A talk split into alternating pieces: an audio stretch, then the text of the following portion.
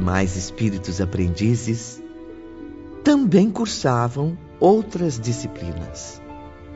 Uma delas referia-se à ciência universal, que incluía a necessidade de estudarem a si próprios, aprendendo a se conhecerem intimamente. Exames pessoais eram efetuados com detalhes aterrorizantes para o nosso orgulho e a nossa vaidade. Além disso, as aulas eram mistas e aprendíamos a dissecar também o caráter, a consciência, a alma, enfim, de nossos irmãos e irmãs. O professor era o venerando Epaminondas de Vigo, espírito cuja rigidez de costumes impunha mais que respeito um verdadeiro pavor aos alunos. Em sua presença, sentíamos o peso vergonhoso da nossa inferioridade, a desonra de sermos responsáveis por crimes tão degradantes. A vergonha que açoitava nossos espíritos na presença de Epaminondas era sempre um suplício novo e inesperado. Certa noite, recolhidos em seus aposentos, os aprendizes comentavam sobre o rigoroso educador. Também estou impressionado com o nosso novo professor. Epaminondas tem o dom magnífico de investigar nossa consciência, esmiuçar as recordações mais remotas das nossas antigas migrações terrenas. Ah, só sei que seus métodos me assustam. Meu espírito fica tão abalado que durante suas aulas sinto vontade de fugir, livrar-me não apenas de sua presença, mas da minha própria. Concordo com João. Enquanto Aníbal de Silas acende nossa alma fachos de confiança no futuro, Epaminondas arranca lágrimas de nossos corações, renova nossas angústias a cada novo encontro, levando-nos a sofrer intensamente. Olha, eu, eu, confesso que às vezes chego ao limite da minha loucura. Compreendo seus temores, meus amigos. Ou por acaso pensam que eu também não me apavoro ao subir diariamente as escadarias da universidade? Porém, como sabemos, faz-se necessário que aprendamos os princípios dessa terrível disciplina. Afinal, Belarmino, é o curso natural, a sequência do que já nos foi ensinado por Aníbal. Havia, porém, um terceiro curso, o qual se resumia na aplicação prática do que já haviam aprendido. Tinha por mentor o sábio Surya Omar e desenvolvia-se geralmente fora do recinto da escola. Ocorria de preferência na superfície terrestre ou nos domínios inferiores do instituto. Sobre essa fantástica disciplina, Camilo e eu ainda iremos falar com mais detalhes. Aos domingos repousávamos. Nossos espíritos ainda eram pouco desenvolvidos não permitindo trabalhos incessantes como faziam nossos instrutores. Num dia de descanso, Camilo e Belarmino encontravam-se com a jovem irmã Rita no agradável parque universitário. E então, meus amigos, têm conseguido aliviar suas mentes após tantos anos letivos? Certamente, minha amiga, descansamos e até mesmo nos divertimos aos domingos.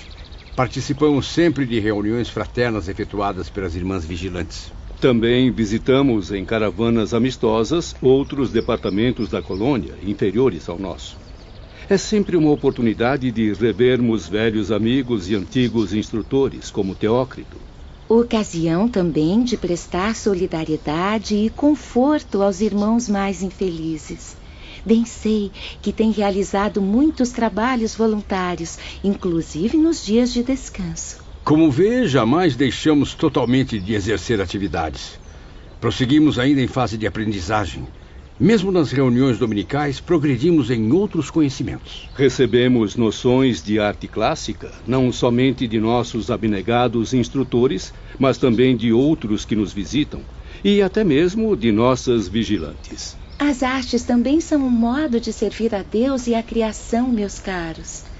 Basta utilizar o belo, empregar a beleza. Seus professores, mesmo sendo cientistas, também se revelam criadores, apaixonados pela suprema beleza que se origina do eterno artista. Infelizmente, Rita, nem tudo são flores nesses incomparáveis jardins. A presença de Epaminondas é um espinho que nos tortura todo o tempo, inclusive nos momentos de lazer. Força, Camilo. As aulas de Epaminondas são tão apavorantes quanto necessárias, essenciais. Ele tem muito a ensinar a vocês, pois é um dos nossos mais sábios professores. Basta dizer que ele foi mestre de iniciação em antigas escolas de doutrina secreta, tanto na Índia como no Egito. Voltemos então ao dia em que Camilo e seus companheiros assistiam à primeira aula de Epaminondas. Num dos encantadores palácios da Avenida Acadêmica, instalava-se a Escola de Ciências, majestoso e severo nas linhas arquitetônicas. Os aprendizes apreensivos atravessavam seus portões. É impressionante, meus amigos. Tenho a impressão de que aqui se venera Deus com todas as forças da razão, da lógica e do conhecimento. Cada vez que passo por estes portões, estranhas sensações misturam-se em meu espírito. Sinto ao mesmo tempo uma profunda admiração e um terror inexplicável. Lembrem-se de Aníbal, sua recordação arrastará para nossas lembranças a imagem do Mestre de Nazaré, o magnífico reitor da espiritualidade. Só assim reuniremos coragem, certos de que estamos sob sua proteção. Exatamente idêntico ao santuário, onde se ensinava a ciência do Evangelho. A nova sala de aula apresentava apenas uma diferença a célebre norma grega escrita no topo da tela espelhada. Homem, conhece-te a ti mesmo. Logo abaixo, uma não menos célebre frase cristã, espécie de autorização divina para os trabalhos que se desenvolveriam sob as suas leis. Ensinou Jesus: Ninguém entrará no reino de Deus se não nascer de novo.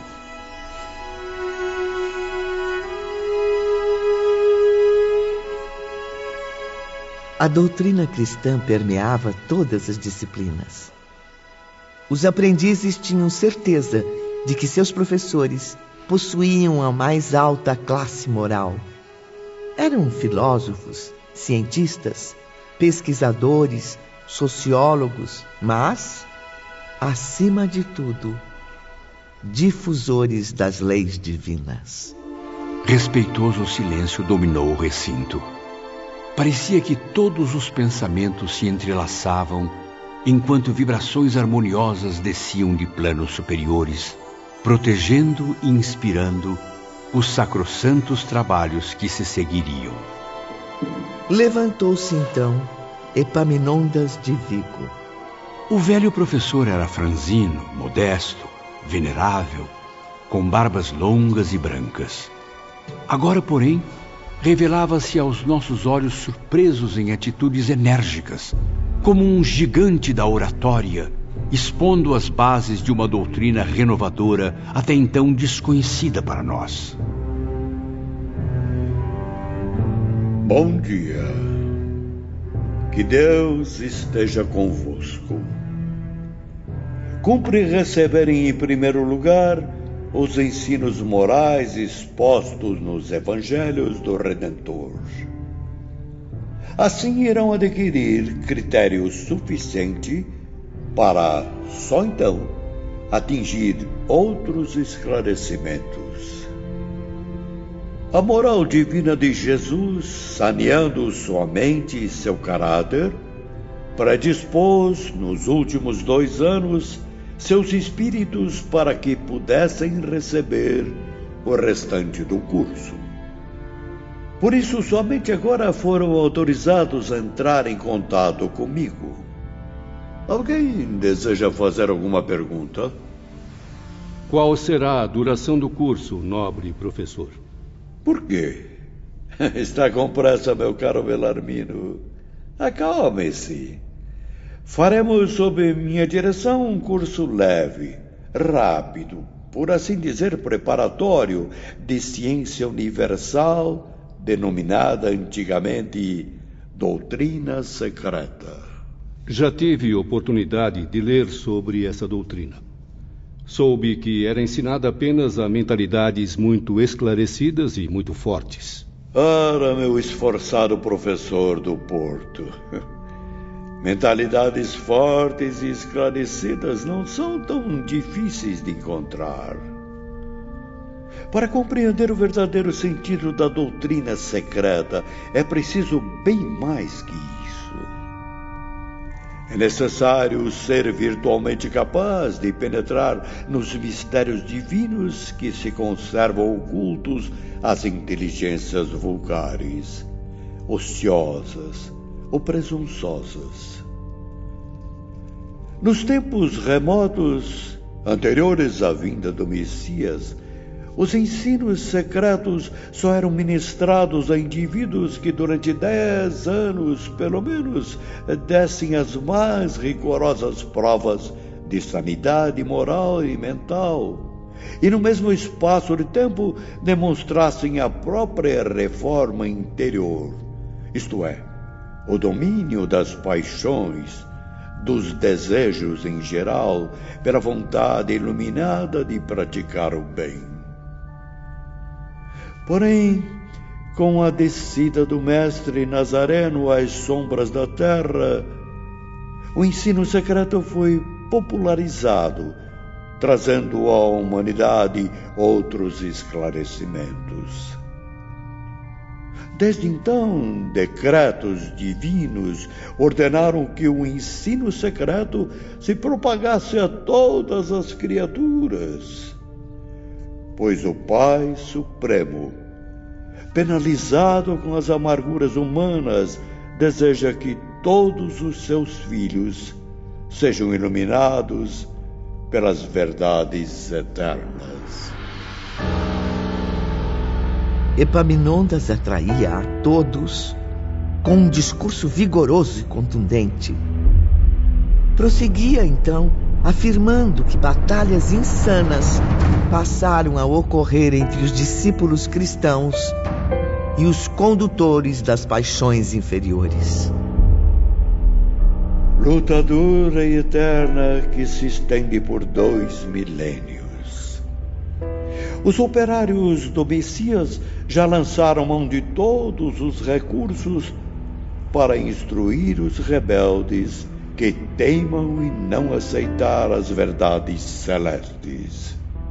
Por isso mesmo, novos decretos divinos foram mandados, a fim de que o ensino seja ministrado mais ostensivamente com toda a eficiência e clareza possíveis, não a um ou a dois de boa vontade, mas à humanidade toda.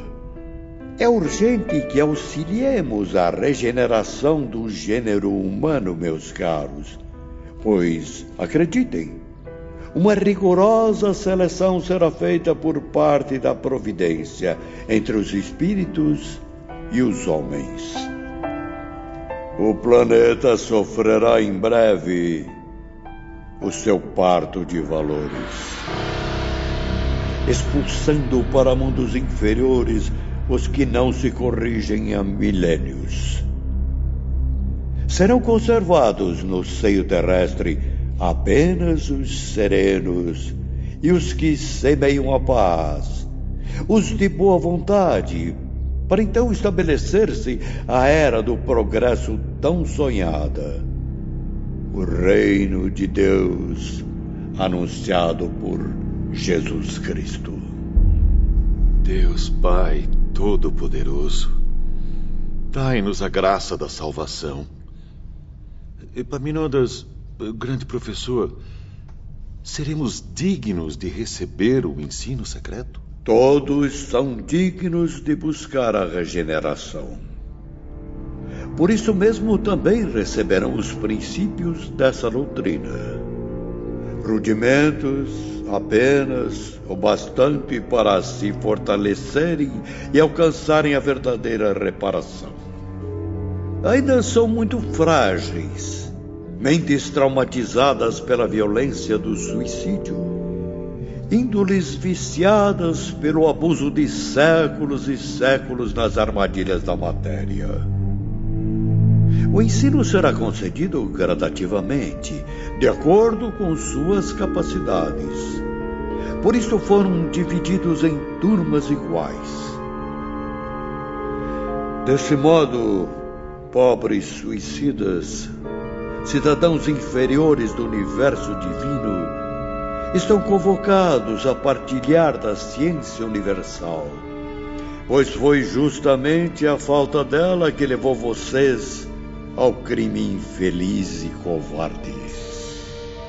Eu, Epaminondas, em nome de Jesus Nazareno e em nome de Maria, sua mãe, nossa mãe querida, convoco todos para uma prova de iniciação.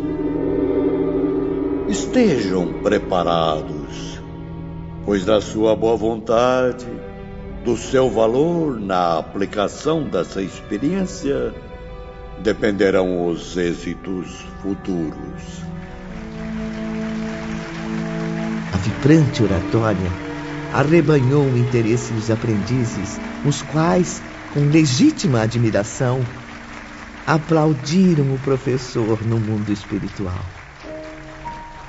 Exprimindo-se em português clássico e em espanhol, Epaminondas de Vigo era realmente um dos espíritos mais desenvolvidos do Instituto. Encantados, eu, Belarmino, João e alguns amigos brasileiros, logo nos sentimos atraídos para o novo curso, ansiosos pelas próximas lições. Entre uma e outra aula, comentávamos. E nós que estávamos apavorados no início, Agora, mal conseguimos esperar pelos novos ensinamentos de Epaminondas. Não apenas nós, Belarmino. Veja como os demais colegas das outras turmas também estão animados. Assim foi que, no decorrer do curso, o respeitável ancião revelou-lhes o nascimento e a progressão do próprio globo terrestre. O que conhecíamos superficialmente por intermédio da ciência terrestre, isto é, da geologia, da arqueologia, da geografia, Epaminondas resgatou diretamente dos milênios mais remotos. O início de tudo vinha então ao presente, descrito em cenas vivas, em atividades reais, como se houvéssemos participado realmente do nascimento e crescimento da Terra. Presenciem, meus caros. Enriqueçam seus conhecimentos com este momento único. Vejam, é a centelha em ebulição, as trevas do caos, os dilúvios aterrorizantes, as grandes catástrofes para a formação dos oceanos e rios. O maravilhoso nascimento dos continentes e das montanhas majestosas, eternas como o próprio planeta. Os Alpes poderosos desafiando as idades. Os Pirineus graciosos o Himalaia e o Tibete. A mantiqueira sombria e majestosa. Todos, em épocas diversas, surgiram aos nossos olhos deslumbrados, arrancando lágrimas de nossas almas tímidas diante de tanta grandeza. Voltemos ainda mais no tempo. Vejam a luta dos elementos furiosos para o surgimento do céu. Oceano incendiado em convulsões pavorosas, sacudindo o centro nascente do mundo ainda solitário. Contemplamos também, boquiabertos, a devastação provocada pelos ventos e tempestades, os primeiros sinais de movimento e vida no leito das águas, a vegetação, os incríveis dinossauros, os lagartos de forma e força inconcebíveis, os mastodontes, enfim, a pré-história. Era um livro imenso, magnífico. Era a divina criação que resistia através do tempo, da eternidade das coisas. E nesse livro soletrávamos o ABC da iniciação gradativamente, pacientemente. Às vezes empolgados, em outras atemorizados, banhados em lágrimas, mas sempre ávidos e encantados, ansiosos por mais conhecimentos. A origem do universo desfilava à frente dos aprendizes, convidando-os à análise sadia e esclarecedora. Diariamente, fortalecia-se naqueles espíritos abatidos o respeito, a veneração pelo grande Criador. A quem havíamos negado, Ivone, mas a quem agora rendíamos graças, apavorados diante de sua grandeza mas também felizes ao nos reconhecermos seus filhos, herdeiros da sua glória eterna.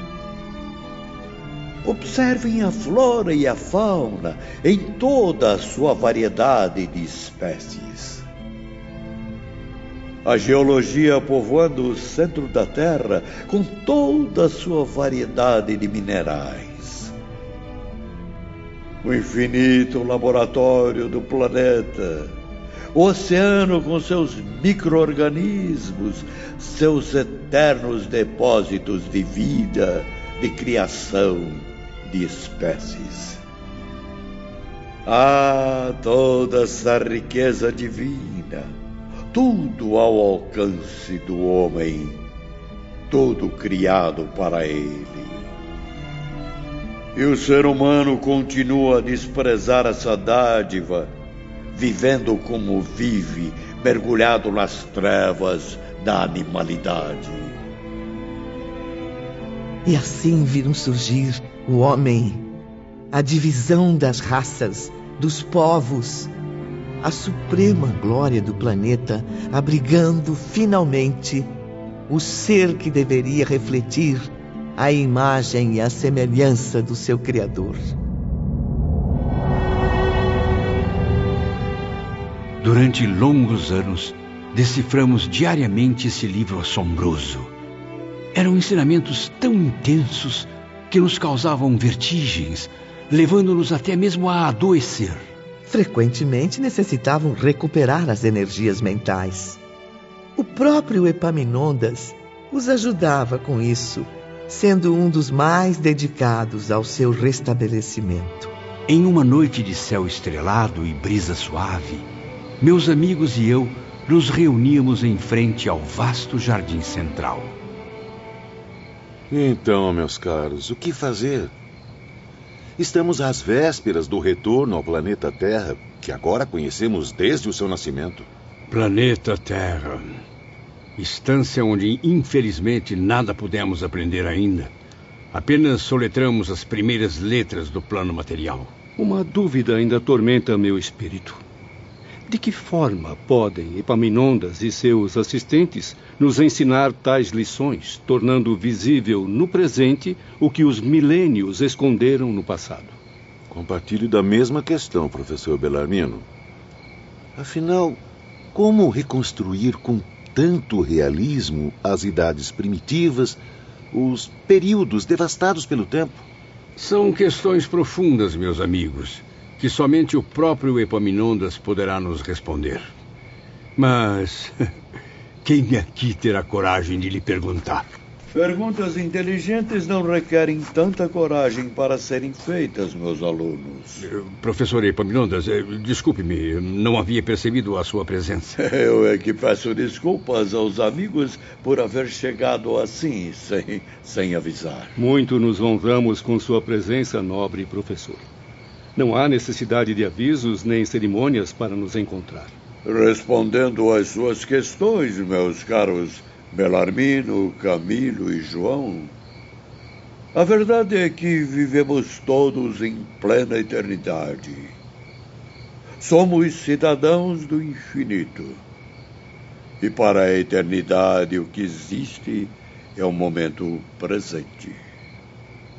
Ela, a eternidade, vive dentro do presente, porque é esta justamente a sua particularidade. Boa noite, meus irmãos. Boa noite. Boa noite. Posso participar da conversa? Irmã Doris, que grata surpresa. Mas é claro. Estávamos falando sobre as aulas do professor Epaminondas e suas fantásticas imagens. As imagens que se eternizaram, a reprodução do que se passou na Terra desde a sua origem, são selecionadas pelos magos da ciência sobrenatural. Tudo é captado e transportado até nosso conhecimento por processos e aparelhamentos que o ser humano já não mais ignora. Epaminondas é capaz de, ao conversar com o espírito superior, reportar-se ao passado dispensando aparelhos. Vocês, no entanto, não os dispensariam. Para isso, contamos com uma vasta equipe de magos, especialistas e artistas da palavra. Que vasculham o espaço com seus poderes de atração, transmitindo nas telas o que captaram através de poderosos estímulos. E tudo com extrema perfeição e realismo. Processo tão comum no mundo invisível, essa forma de captação da imagem dos acontecimentos também será possível ao ser humano um dia. Uma única coisa, porém, irá acelerar tal conquista da ciência para a humanidade. O domínio da moral nas suas sociedades, o império da honra. Bem, meus caros, convém nos recolhermos agora. Teremos um longo dia de estudos amanhã. Boa noite.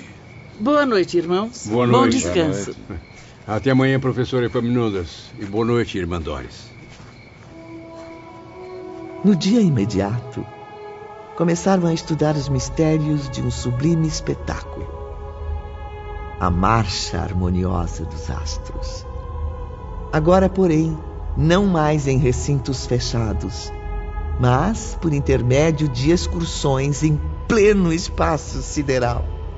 Viajávamos através do infinito, Ivone, como universitários num curso prático. Nossas forças, porém, muito limitadas, não nos permitiram contemplar os mundos estelares em sua total imensidão. Como estímulo apenas, foram permitidas aos espíritos aprendizes visões aproximadas do cosmos, com a ajuda dos aparelhos da astronomia. Mesmo assim, foram as mais belas aquisições a que nosso Estado poderia desejar. O que já nos satisfazia e muito. Até que, após longo período investigando os enigmas espaciais, os aprendizes retornaram à Cidade Esperança. Passaram então a assumir outra difícil tarefa: estudar a si mesmos. E era numa manhã bem cedo, logo ao nascer do sol, que Epaminondas nos esclarecia. Na aula de hoje, falarei sobre a tripla natureza humana. Provarei minha tese na prática com análises em torno de vocês mesmos e de outros. Preparem-se, pois terão surpresas desagradáveis para seus corações orgulhosos. Eh, Desculpe-me, instrutor, mas creio que já estudamos esse assunto no departamento hospitalar. Sim, conheceram os rudimentos. Agora terão acesso aos detalhes que só poderiam receber na cidade Esperança. Epaminondas expôs então a realidade das vidas sucessivas, suas leis, suas consequências benéficas, sua finalidade grandiosa, sua extrema necessidade para a evolução do ser. apontou-nos a jornada dolorosa do espírito nessa sublime ascensão, submetido ao trabalho dos renascimentos e renovações em corpos carnais, dos estágios no além, das tarefas ininterruptas num e noutro plano. Sentirão emoções muito traumáticas no decorrer das próximas aulas. Os campos da vida espiritual, a qual começarão a compreender com a devida eficiência, serão esmiuçados como nunca. Por mais que contestem, meus caros, velhas convicções filosóficas serão derrubadas. Preconceitos religiosos serão destruídos. Conceitos científicos serão modificados. Para conhecerem melhor a personalidade humana, partiram então em caravanas de estudos práticos. Surya Omar era um instrutor dessa nova disciplina, fazendo-se acompanhar de sábios assistentes. Visitávamos os departamentos hospitalares, observando, como estudantes de medicina, a constituição dos corpos astrais dos nossos irmãos ali detidos. Enfermos auxiliados pelo incansável Teócrito, fraternalmente assistidos por nossos amigos Roberto e Carlos de Canalerras. Os aprendizes desciam à Terra periodicamente, visitando-a durante anos consecutivos em estágios de algumas horas pelos hospitais e casas de saúde. Estudavam o fenômeno dos desprendimentos, sempre observados por eminentes entidades da pátria espiritual. Visitávamos também casas particulares e até prisões, à espera de condenados à pena de morte. Pois, como Surya Omar nos instruía, devem enriquecer a mente com análises em torno de todas as modalidades desse fenômeno extraordinário. A separação de um espírito do seu corpo carnal, desde o feto, libertado ou não voluntariamente do ventre materno, até o sentenciado pela justiça dos homens à morte na forca e de outras formas brutais. Examinarão cada caráter, cada personalidade ou tipo de doença assim como a natureza do desprendimento, através de estudos minuciosos. Para que o estudo seja completo, professor, teremos também de assistir a cenas de assassinatos ou catástrofes? Não será necessário, João. Chegarão sempre após o drama a tempo de colher a explicação necessária.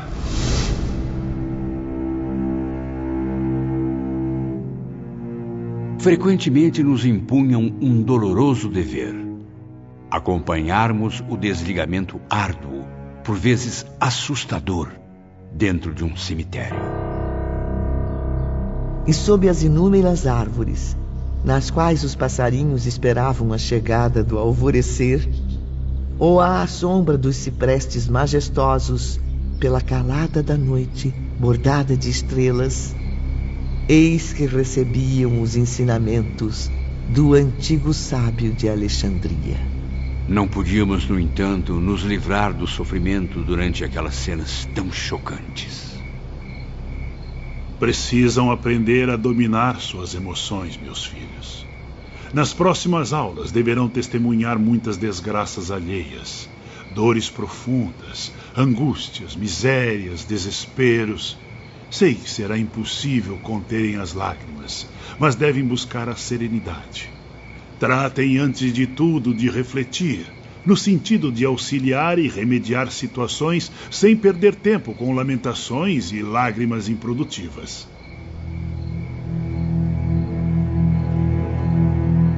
E o que mais temíamos finalmente aconteceu. Fomos obrigados a observar os desprendimentos prematuros ocasionados por suicídio. Como é doloroso recordar aquelas cenas, aquelas sensações, aqueles momentos. A loucura que nos atacava no passado retornava das profundezas da alma. Contra a nossa vontade, ela brotava novamente em cada espírito, afligindo-nos com o fantasma de um passado transformado em presente, As atitudes abomináveis de nossas fúrias cresciam na memória, desorientando a todos. Algo precisava ser feito. Estávamos à beira de uma alucinação coletiva.